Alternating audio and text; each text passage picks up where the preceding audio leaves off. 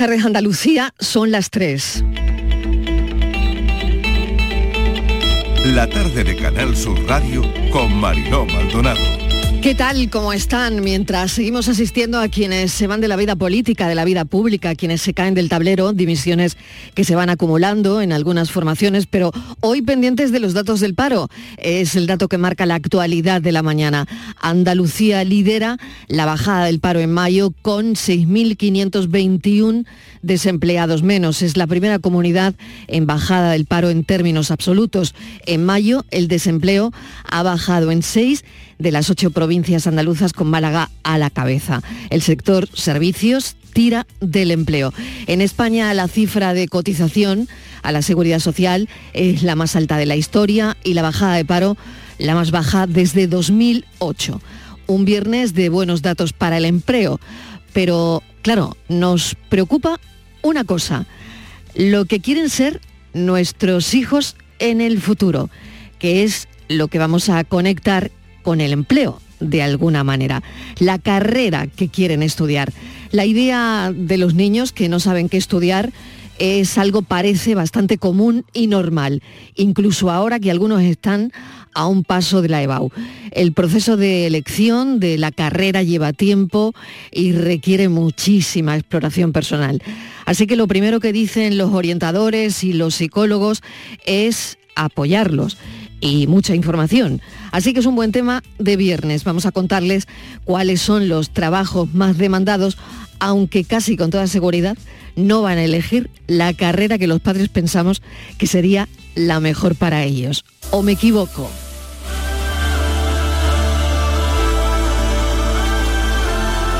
Y de los jóvenes al chocolate de una vasija que tiene asas de estribo, revestimiento de concha marina que fue hallada en el yacimiento de Santa Ana, la Florida, en la provincia de Zamora Chinchipe, ubicada en la alta Amazonia ecuatoriana, donde se localizaba un importante sitio eh, ceremonial funerario. Así que la Embajada de Ecuador ha donado una réplica de esta vasija de la cultura prehispánica a Estepa, en Sevilla. Así que le contaremos también todos los detalles que nos ha parecido una noticia muy curiosa, sobre todo también por intercultural y por la relación con el chocolate. Y otro de nuestros asuntos de hoy, una charla pendiente con una de las primeras personas aquí en Andalucía que se ha cambiado el color de ojos. El cambio de color de ojos es una decisión personal, es una elección estética pero que genera muchísimo debate. En contra, quienes creen que es una frivolidad y a favor, pues que cada persona tiene derecho a tomar las decisiones sobre su cuerpo y apariencia que considere oportunas. Pero el debate con esto del cambio de ojos está servido. Bienvenidos a la tarde.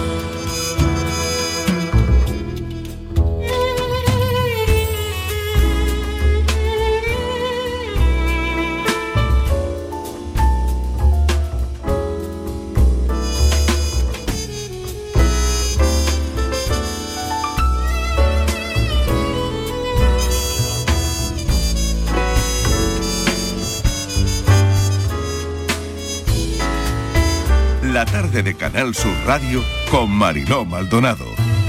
Apoyan el quicio de la mansevilla. Mira va a abrirse la noche de mayo.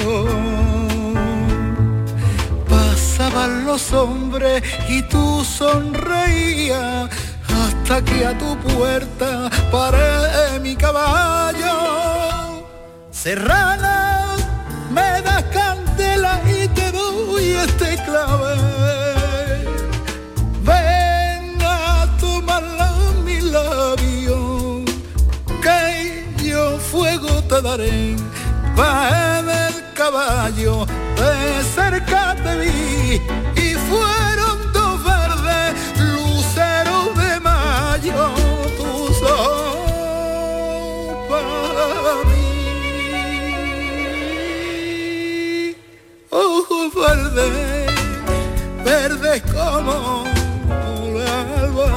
albahaca, verdes como el trigo verde y el verde, verde limón. Oh, verde, verde, con brillo de faca que se anclava y en mi corazón.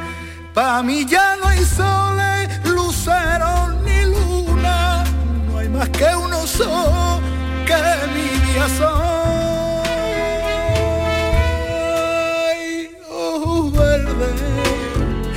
Verde como la albahaca. Ya saben que uno se puede una cambiar el color de ojos, lo hablaremos, hablaremos con el primer andaluz que lo ha hecho y también por supuesto tendremos la visión y nunca mejor dicho de un oftalmólogo, por eso hemos elegido esta copla tan conocidísima, Ojos Verdes, que en este caso la canta Poveda, que bien lo hace. 3 y 7 de la tarde. La etapa de decidir qué estudiar es un momento crucial en la vida de la gente joven. No sé si a sus hijos les habrá llegado el momento de elegir, porque no es fácil para nada tomar una decisión, ni para ellos ni para el resto de la familia, ni para el 78% de los estudiantes españoles. La mitad de los chicos que sí saben qué estudiar escogen profesiones tradicionales, pero algunas de ellas van a desaparecer, al menos eso dicen, en los próximos años. Y esto está claro que a los padres nos preocupa.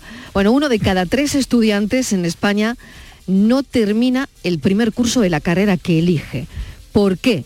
Bueno, pues porque cada año aparecen nuevas profesiones que ni los jóvenes, ni los padres, ni a veces los orientadores conocen, porque la oferta es inmensa, tanto en los grados universitarios como en los ciclos de formación profesional.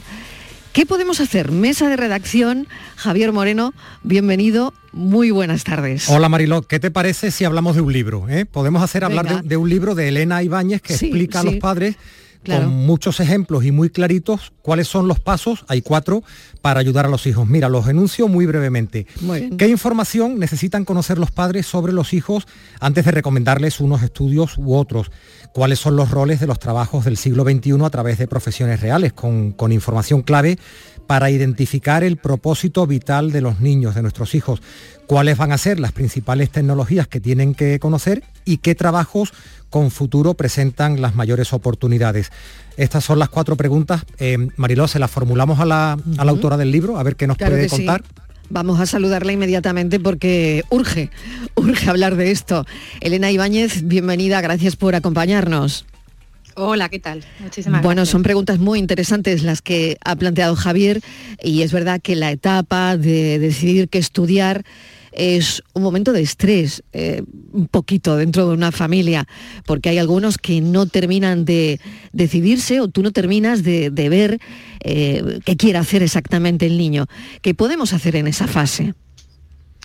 Pues en esa fase lo que hay que hacer es darle a los niños todas las herramientas y conocimientos que hay fuera, que ellos realmente no tienen acceso ¿no? a todo este conocimiento para que tomen una decisión sabiendo lo que hay, sabiendo eh, eh, sobre qué pueden elegir. ¿no? Uno no puede elegir eh, aquello que no conoce y entonces el rol de los padres no es recomendarle carreras concretas ni decirles lo que tienen que hacer, en qué tienen que trabajar, sino muy al contrario, darle todas las herramientas y conocimientos para que tengan visibilidad de lo que hay ahí fuera, de cómo son ellos y así puedan decidir con éxito. Claro, y luego mm, también no sé recordarles, o yo hablo por mi caso, que no es irreversible el hecho de que prueben eh, en una carrera y se den cuenta mm, que no les gusta, ¿no?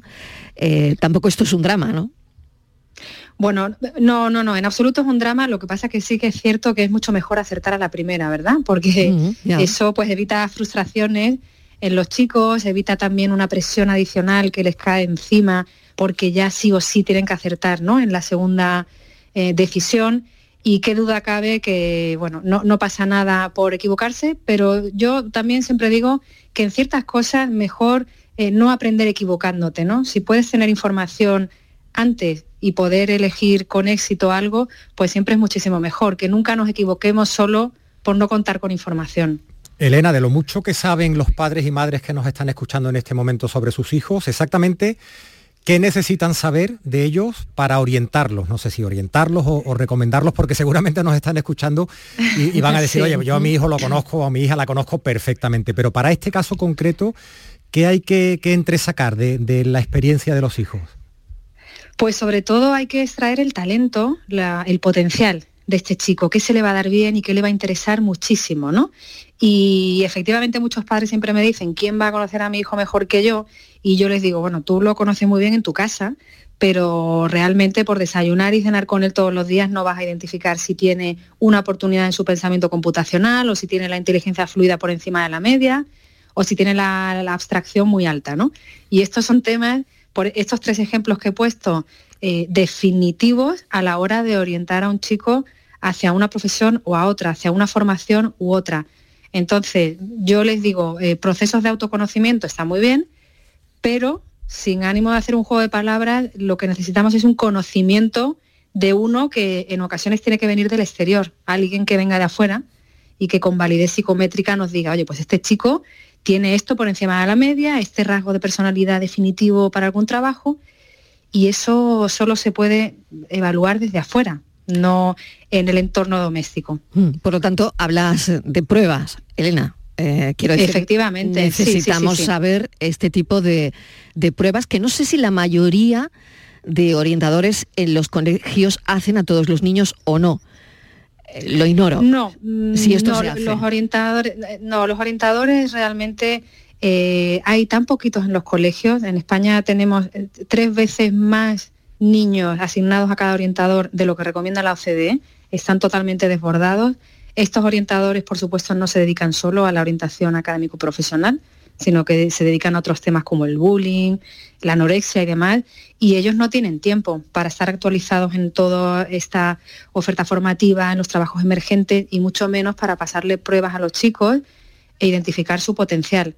Entonces, esto es algo que desgraciadamente en los colegios no está resuelto, por eso tenemos el ratio de abandono universitario de FP más alto de Europa, porque es un, tema que no se ha resuelto en los colegios españoles y, bueno, y, efectivamente es importantísimo. Todo proceso de orientación serio arranca de un conocimiento exhaustivo del chico, igual que cualquier otro tipo de decisión que tomamos en nuestra vida importante, parte de un análisis previo, siempre, ¿no? Pues a mí esto me preocupa lo que está diciendo usted, Elena, porque claro, esto es importante para el desarrollo al final o para tomar una decisión, porque la única que podemos tomar ahora mismo, entonces, es, por ejemplo, un niño que quiere hacer arquitectura y que el padre y la madre ven que el dibujo se le da fatal y que es un sufrimiento el dibujo técnico, ¿no?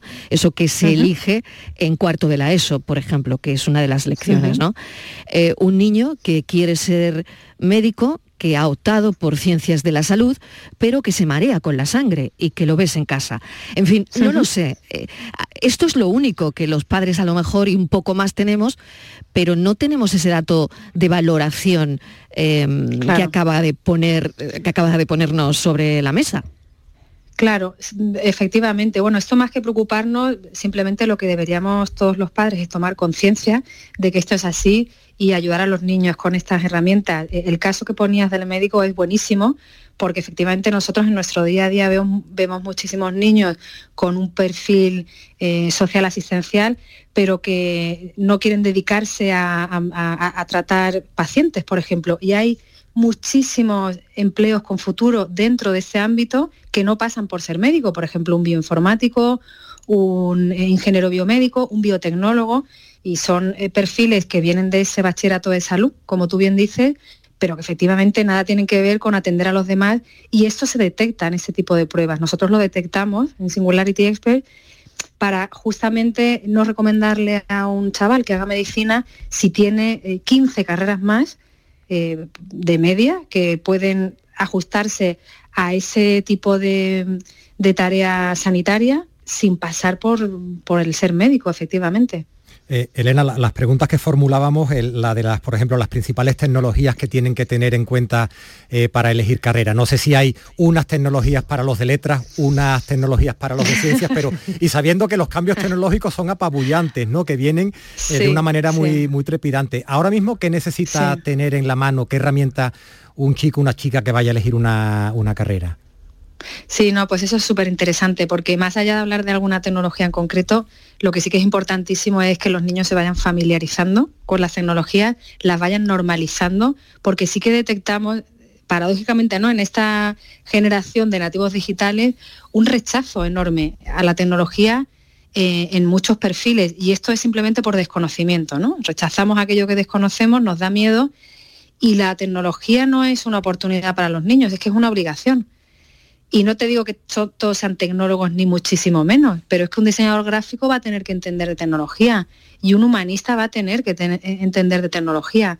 Y si en el colegio no les acostumbramos a que viven en un mundo profundamente tecnológico, luego salen al mercado laboral o luego llegan a esta época a tomar decisiones con un rechazo frontal que a mí la verdad que esto sí que me preocupa, porque esto es una pérdida de oportunidad para ellos. ¿Pero qué tecnología, Elena? El editar un vídeo, por ejemplo, eso es tecnología.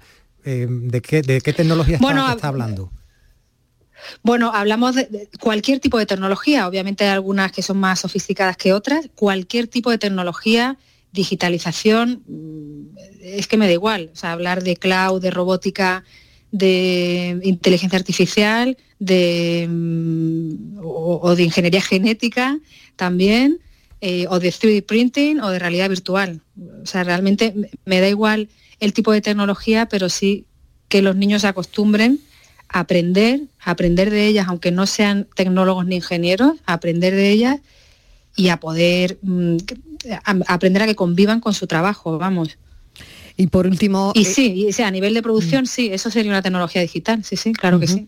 No sería una tecnología disruptiva, pero, pero sí que lo es. Y por último, Elena, eh, los trabajos con futuro, aunque probablemente esto no sea muy significativo, es decir, no quiere decir que porque un trabajo tenga mucho futuro a un niño le guste y se quiera dedicar a ello, ¿no? Pero ni para los padres tan siquiera, ¿no? Porque al final mm, acabamos diciéndole a nuestros hijos también estudia lo que te hace feliz, lo que te gusta verdaderamente, ¿no? Pero bueno, ¿cuáles son esos trabajos con, futuro? Pues mira, yo siempre digo que hay trabajos con futuro para cualquier tipo de perfil.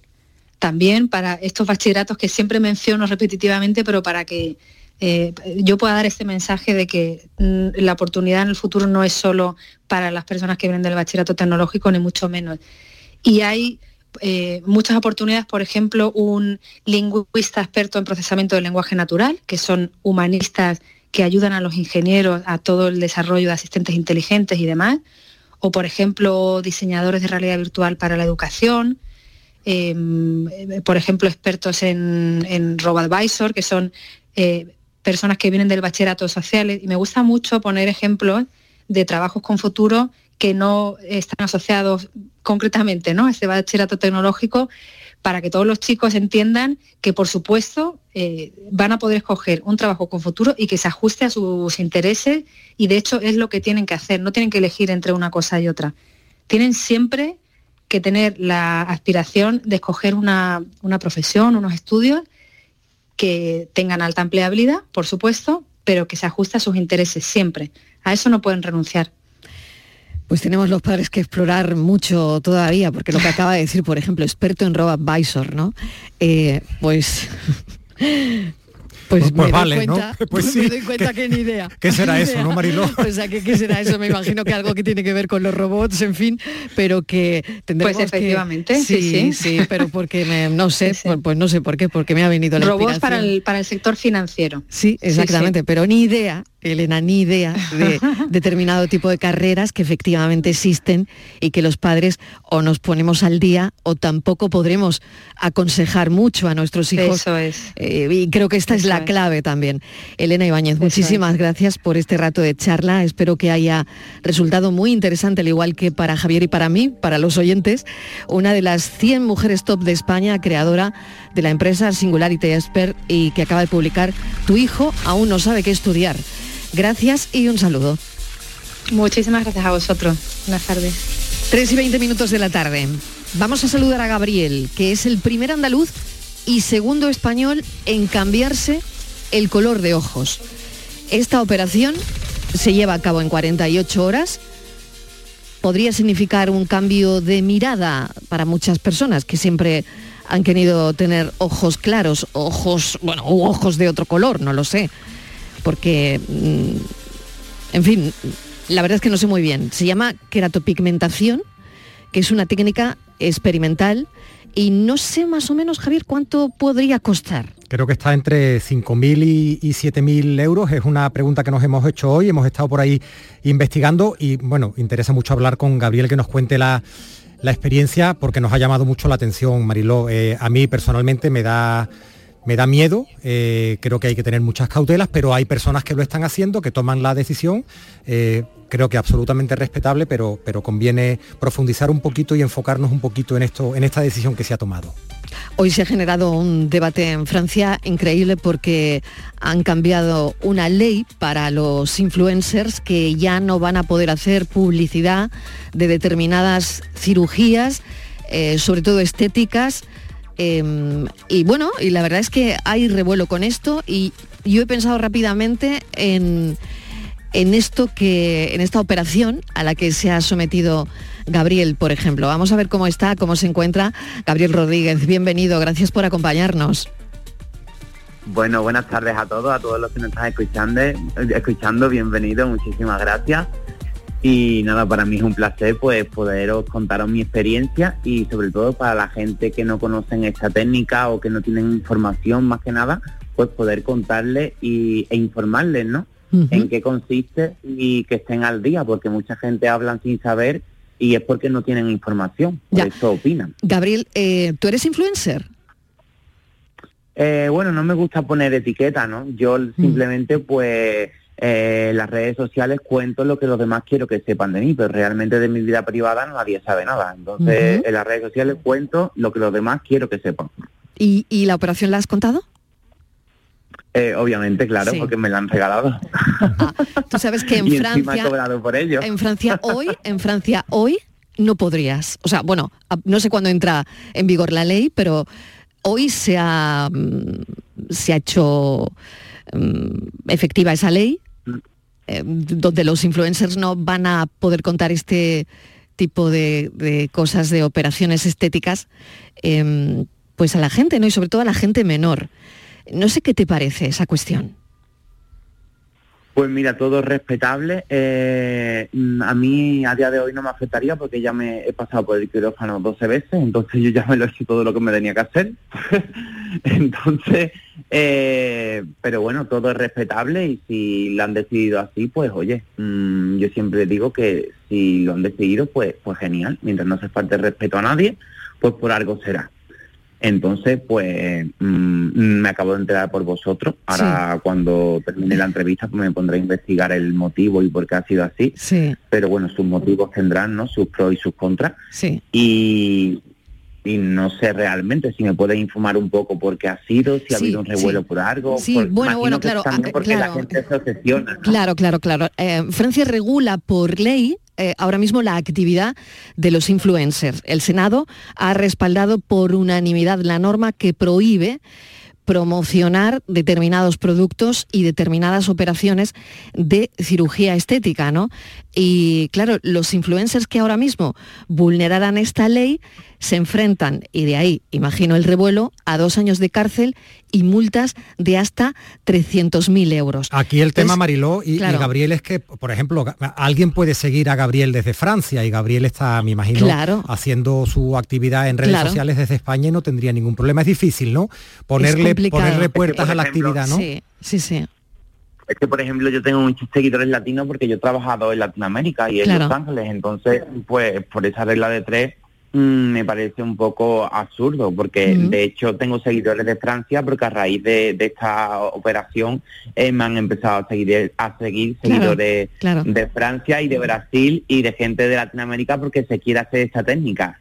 Porque se la quiere hacer aquí en España. Claro. Fíjate lo curioso, fíjate también lo curioso, y de ahí la polémica que hay en Francia ahora mismo, es que no está comprendido en, en, todo esto el alcohol, por ejemplo. Entonces la gente está diciendo, bueno, eh, cirugía estética no, pero alcohol sí.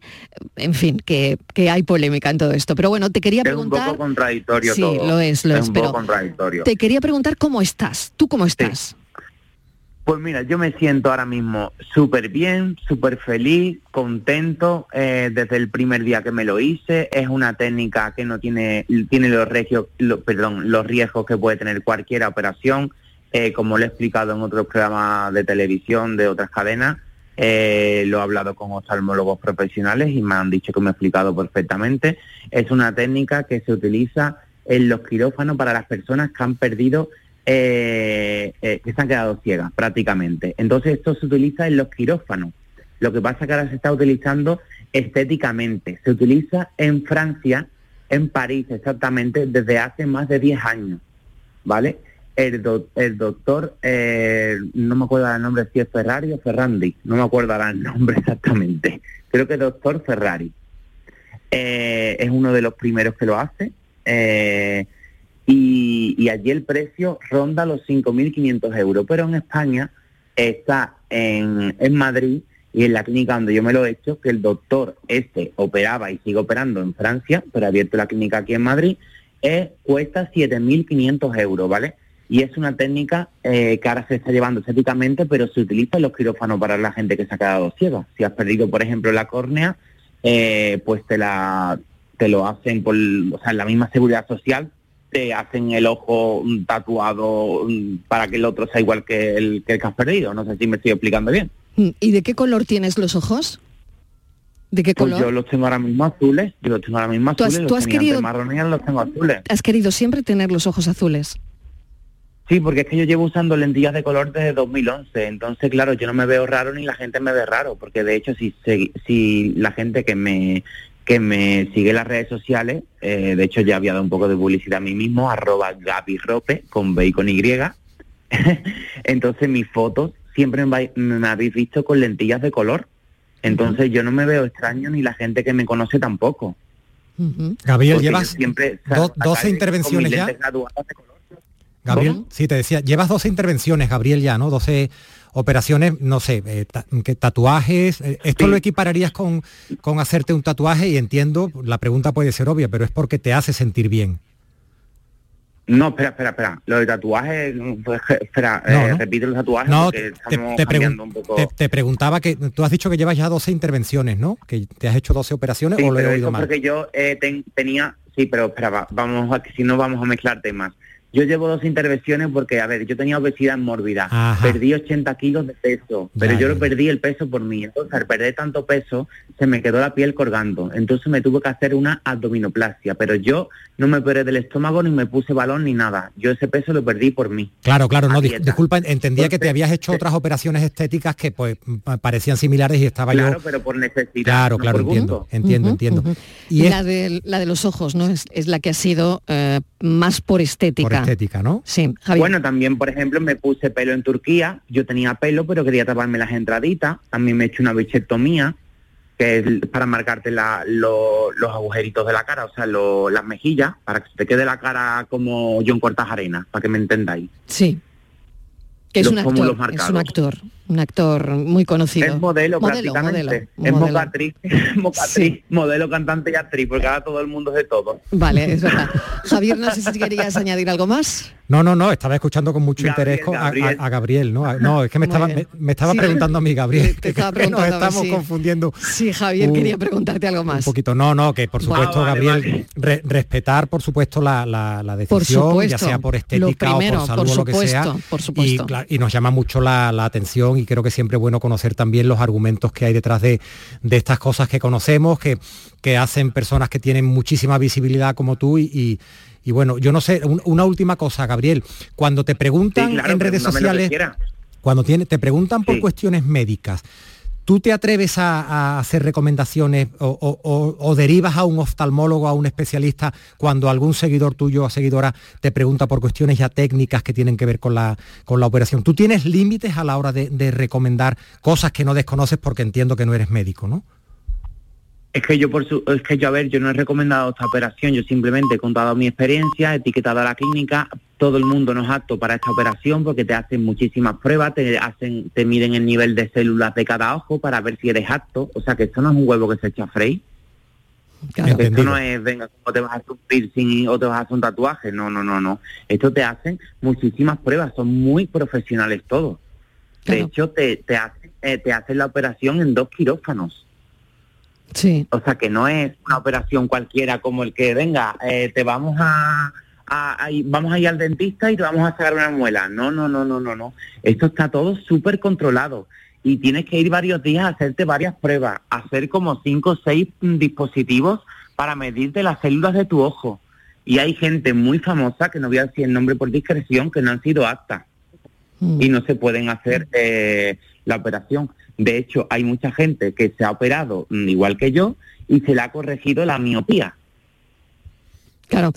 Bueno, pues Gabriel, me quedo sin tiempo, estaría hablando contigo más tiempo. Muchísimas gracias, un saludo, eh, que vaya de todo hecho, quiero añadir una cosita rápida, quiero añadir una cosita rápida. La gente, eh, la gente que se ha eh, yo, por ejemplo, en mi caso tengo hipermetropía y atigmatismo. Yo sigo usando lentillas, ¿vale? Para ver. Entonces, yo, por ejemplo, me he operado del cambio de color y en un futuro me puedo operar de la vista. Pero si estás operado de la vista, no te puedes hacer esta técnica, para que la gente lo sepa. Perfecto. Pues mira, más información. Gracias, un saludo. Un abrazo, Gabriel. Muchas gracias a vosotros. Gracias, gracias por participar en el programa. Em, primera persona que se ha cambiado el color de ojos aquí en Andalucía. Vamos a hablar con un oftalmólogo. Está claro que era la segunda entrevista con el doctor Ignacio Montero de Espinosa, reconocido oftalmólogo sevillano especializado en cirugía ocular eh, refractiva y con láser, glaucoma, en fin, de estas cosas, de estas cosas serias.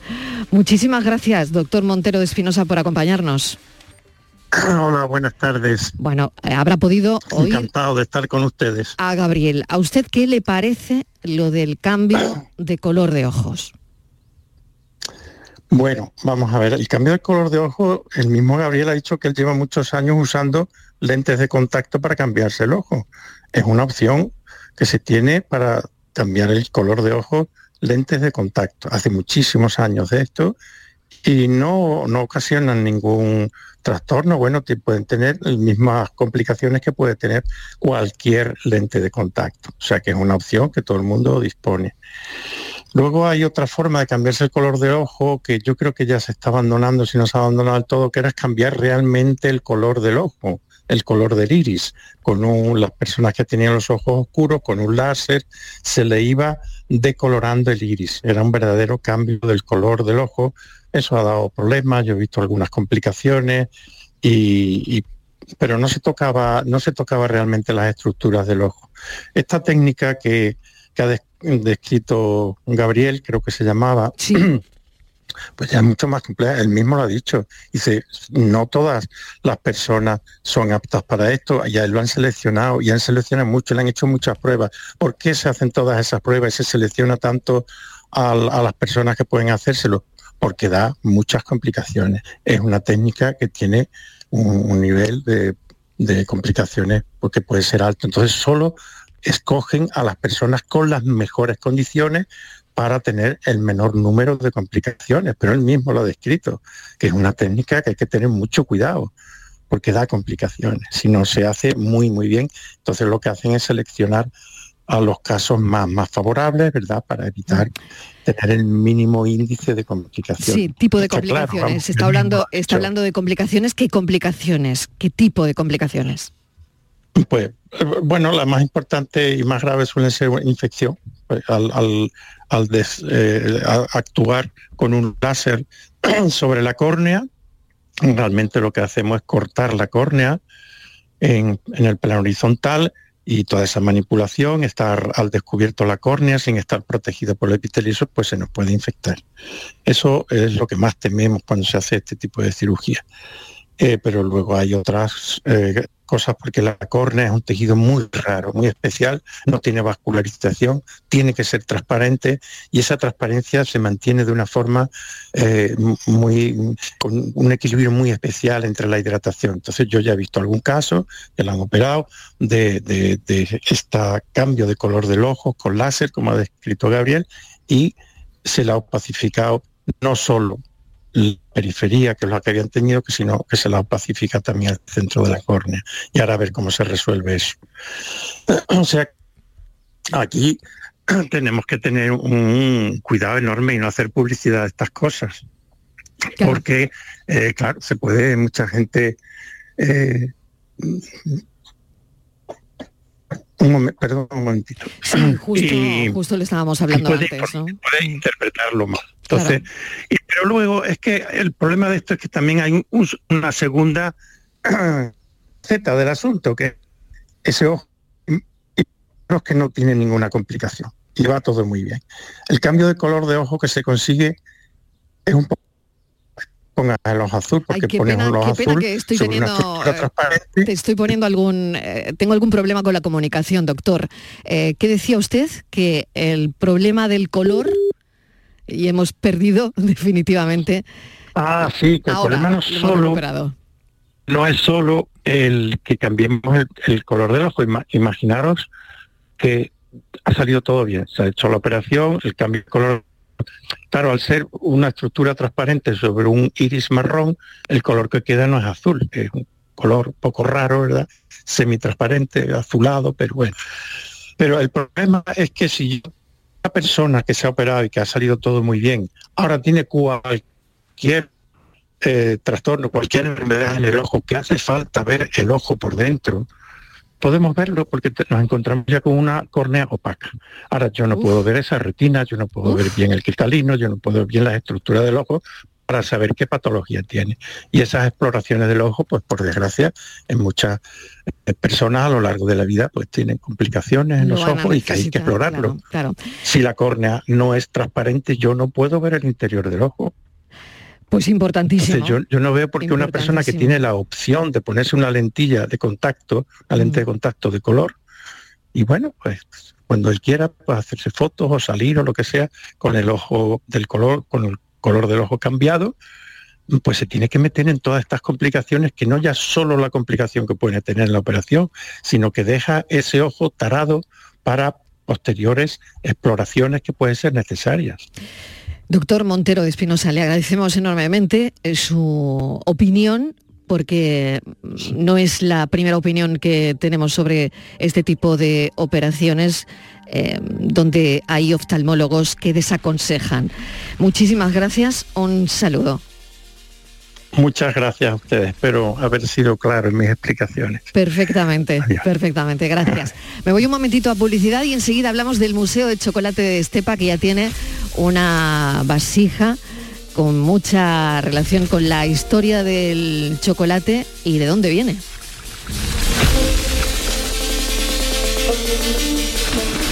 La tarde de Canal Sur Radio con Mariló Maldonado también en nuestra app y en canalsur.es. Este viernes en el Eurojackpot de la 11 por solo 2 euros hay un bote de 65 millones. Y tan tatara millonario porque con el Eurojackpot, el mega sorteo europeo de la 11, no solo te haces millonario tú, también tus hijos y los hijos de tus hijos y los hijos de los hijos de tus hijos. Compra ya tu Eurojackpot de la 11, que son 65 millones. Eurojackpot de la 11, millonario por los siglos de los siglos. A todos los que jugáis a la 11. Bien jugado. Juega responsablemente y solo si eres mayor de edad. Aquadeus, ahora más cerca de ti, procedente del manantial Sierra Nevada, un agua excepcional en sabor, de mineralización débil que nace en tu región. Aquadeus Sierra Nevada es ideal para hidratar a toda la familia y no olvides tirar tu botella al contenedor amarillo. Aquadeus, fuente de vida, ahora también en Andalucía. Celebra el Día Mundial del Medio Ambiente con Social Energy. Instala ya nuestras soluciones fotovoltaicas para ahorrar en tu factura de la luz con primeras marcas y hasta 25 años de garantía. Y para ponértelo fácil, solo si contratas hasta el 12 de junio, no pagarás nada hasta septiembre. Infórmate en el 955 44 11 11 o socialenergy.es. La revolución solar es Social Energy. Los fines de semana nos despertamos en los mejores rincones de Andalucía. Para que conozcas su historia, su cultura, sus curiosidades, sus leyendas. Te invitamos a conocer una Andalucía llena de talento, hermosa, fascinante y única. Andalucía nuestra. Los sábados y domingos desde las 7 de la mañana en Canal Sur Radio con Charo Jiménez. Más Andalucía. Más Canal Sur Radio.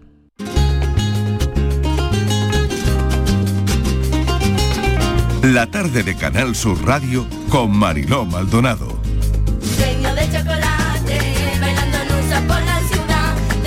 Que estamos de viernes, Javier, y que tenemos que alegrar un poquito esto. El Museo del Chocolate de Estepa, en la provincia de Sevilla, ha recibido hoy una réplica de la vasija de la cultura mayo chinchipe. Cuéntame más detalles porque sé que has estado y lo has vivido en primera persona. Pues mira, ¿tú tienes algún libro sobre la historia del chocolate o del cacao, Marilón? No, Pues no. mira, si lo tienes no te vale ya para nada, porque a partir de ahora hay que reescribir la historia de- del cacao. Bueno. Básicamente, mira, lo que está haciendo la diplomacia ecuatoriana es repartir por todo el mundo, por todos los museos, Sí. una réplica de esa vasija. Una vasija que encontraron hace unos años en un yacimiento.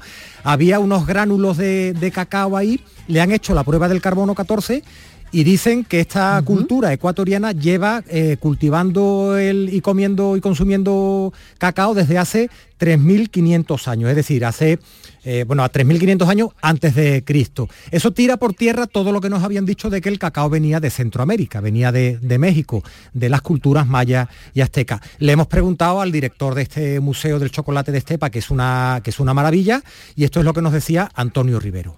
apareció hace unos años un yacimiento arqueológico en el que aparecieron uno- unas vasijas que tenían gránulos de almidón del cacao. Entonces, al hacer el ensayo con el carbono 14, pues se descubrió que era una civilización de hace 5.300 años. Entonces, claro, eso era superior eh, antes de los mayas de Azteca, que es lo que se ha dicho en todo el mundo, que fueron los primeros, los primeros en domesticar la planta de cacao, ¿no?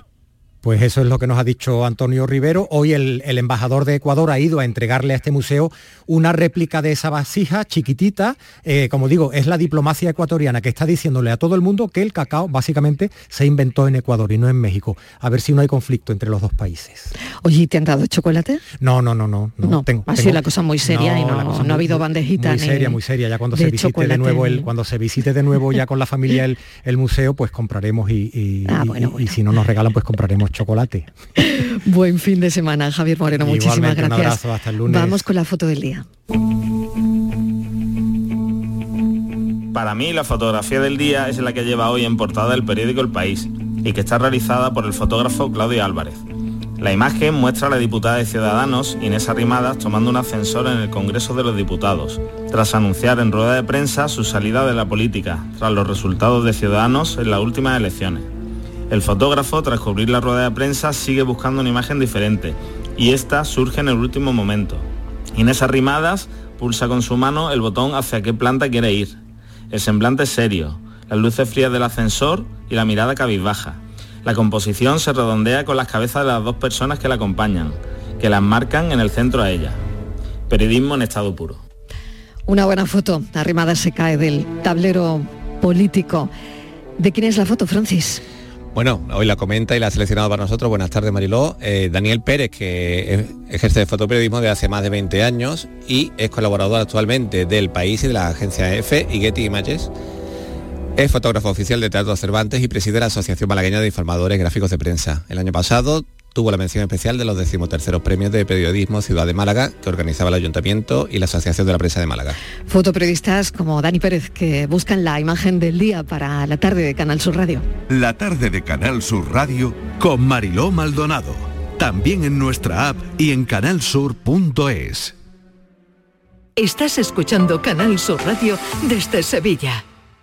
La sombra, la sombra vendó.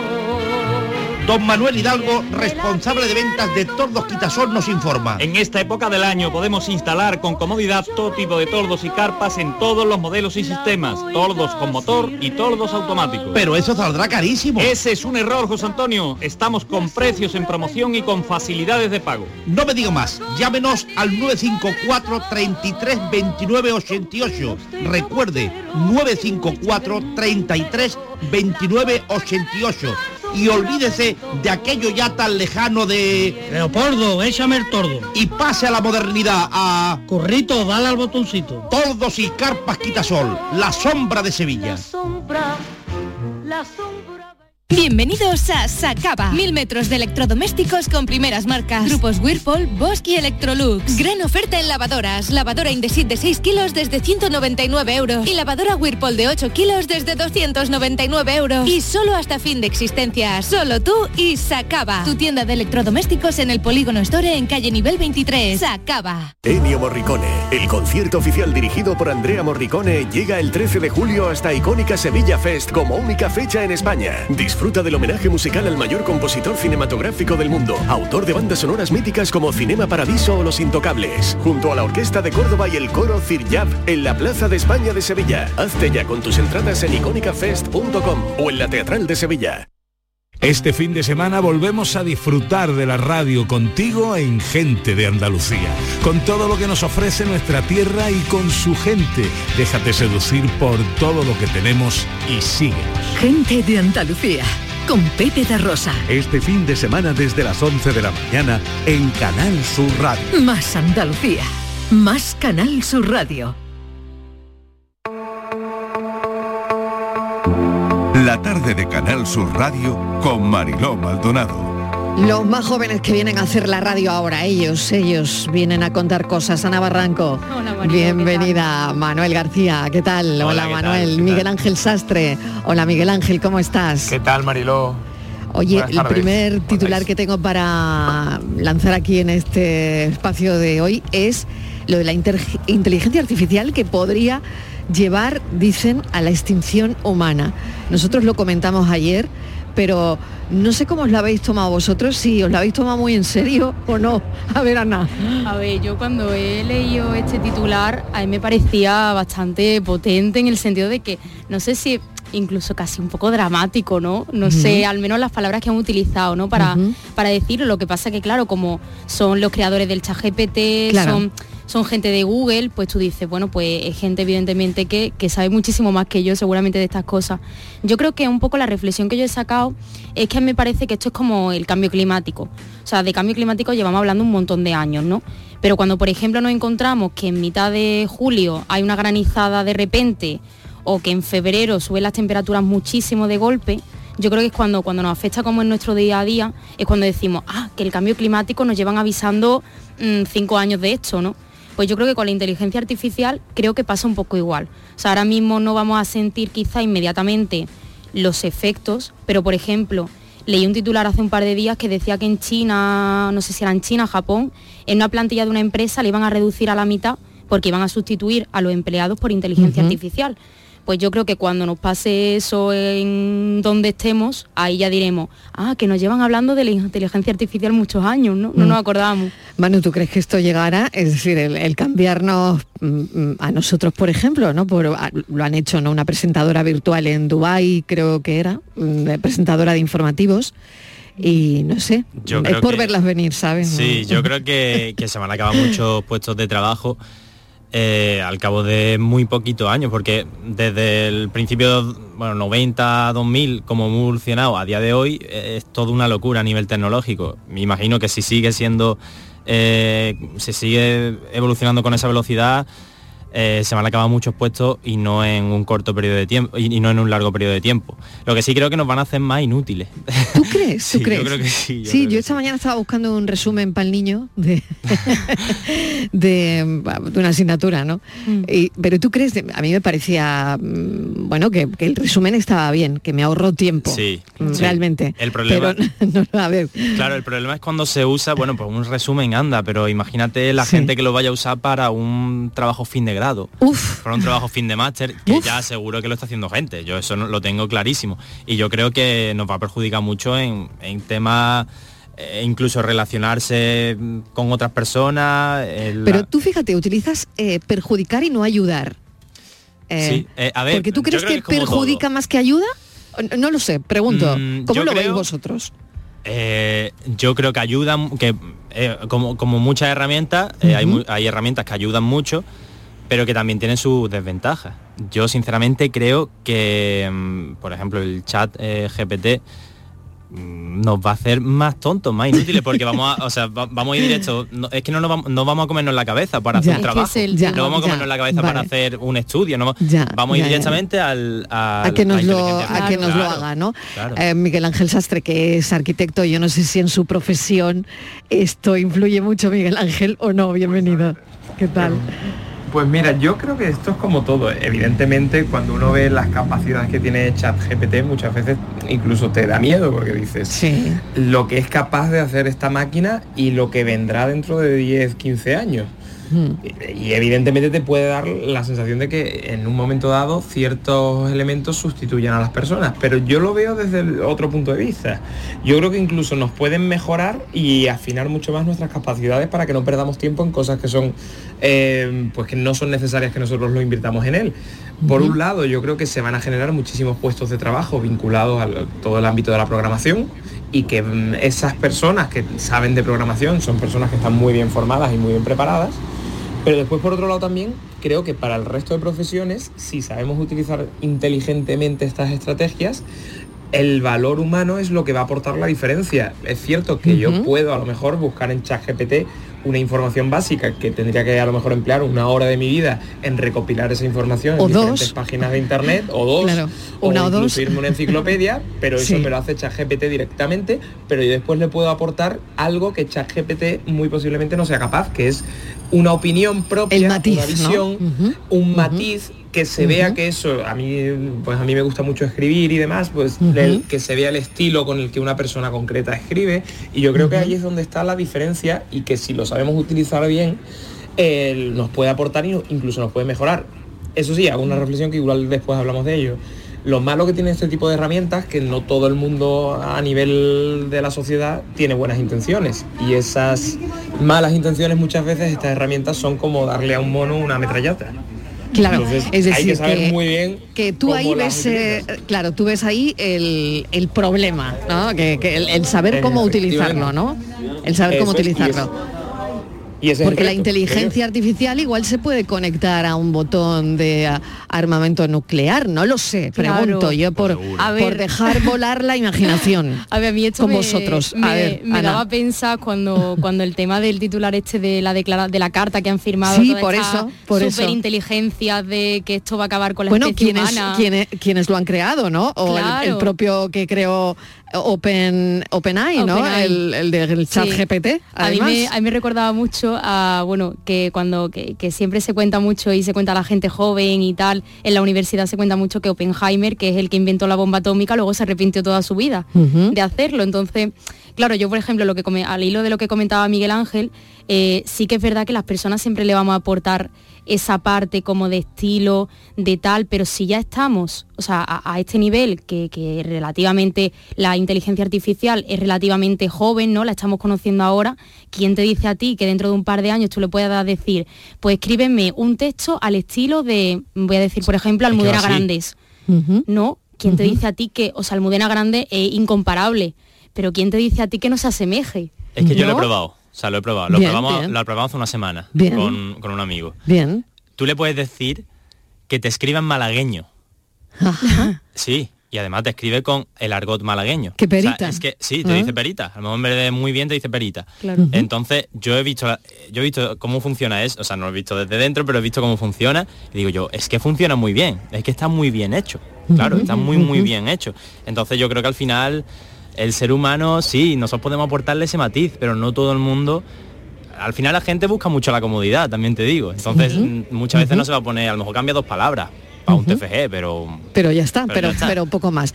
Y, y esto se detecta porque hay un montón de Claro. herramientas que dicen, oye, no, tú le puedes pasar un- una herramienta donde te diga de plagio. De que, plagio. el, que está plagiado, ¿no? Y, y yo entiendo que, Yo entiendo que, sí, a la ¿no? vez que evoluciona la inteligencia artificial, evolucionará esto, pero porque si no esto sería ya la selva, ¿no? Un poco. Creo, creo, no lo sé, Miguel Ángel. Perdería sentido el... Porque o habría que cambiar ¿cómo el lo- sistema eh, educativo. exactamente, ¿cómo lo ves tú? Miguel Ángel. No, eh, evidentemente eh, es lo que decía Ana, que a la vez que la inteligencia artificial evoluciona desde el punto de vista de que tú puedes sacar información de algo, también mm, evolucionarán las herramientas de control a esa inteligencia Eso es. artificial. Entonces yo creo que eso es un poco el equilibrar las dos cosas. Pero yo sinceramente ahí creo que el reto, incluso de las administraciones públicas, de los gobiernos y eso, está en saber establecer una legislación que ahora mismo en los gobiernos uno de, los mayores retos que tienen es la, la legislación en materia digital, de protección de datos y todo ese tipo de cuestiones. Ahí es donde está el reto, en saber compatibilizar el avance con proteger ciertas cuestiones que no nos pueden hacer perder un poco la esencia de lo que somos. Y, mm, ahí es donde está, y es muy complicado, y hay muy, muy pocas personas que saben de esto, y ese yo creo que es el problema, que muy pocas personas saben mm. realmente sobre el tema de la digitalización, inteligencia artificial, etcétera, etcétera, y yo creo que en las aulas, desde la base, desde los colegios, mm.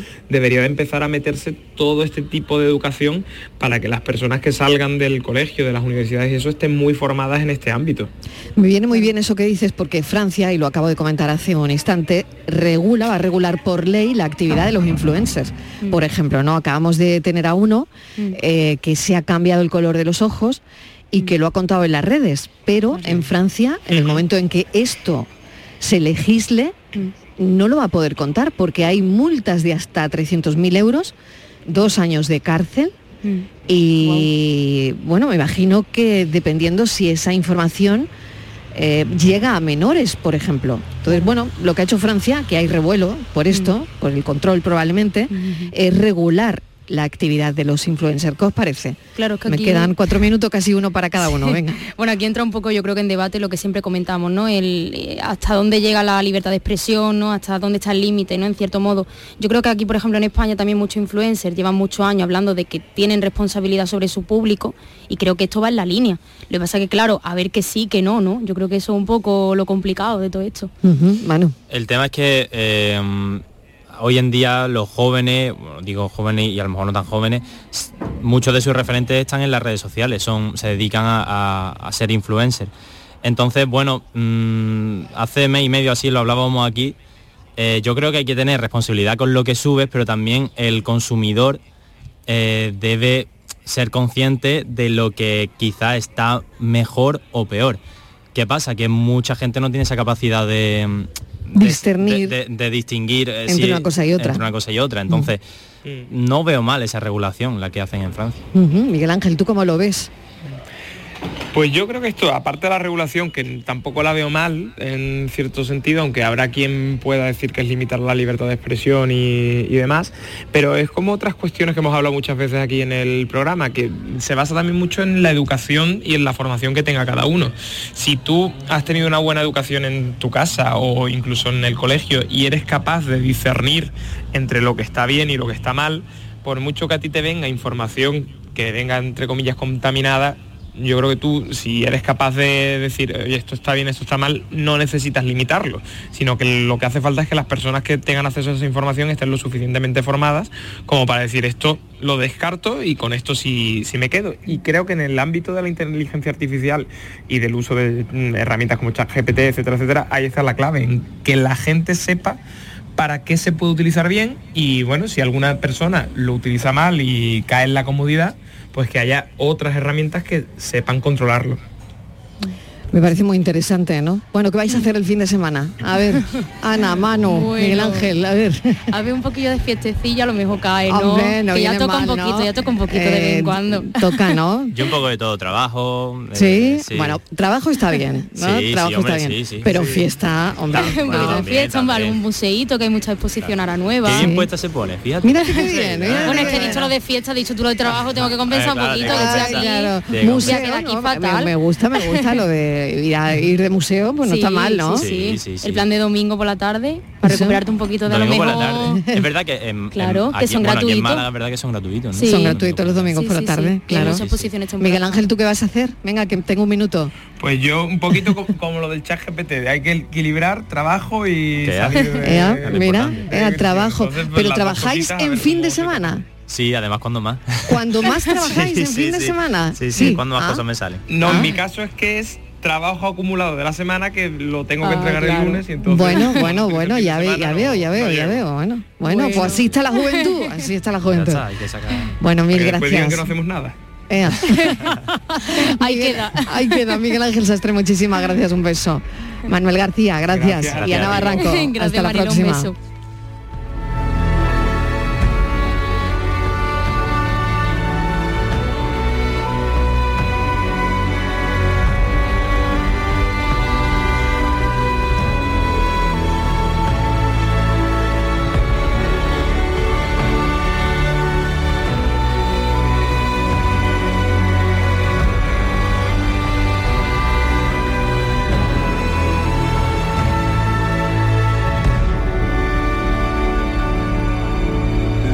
de Canal Sur Radio con Mariló Maldonado.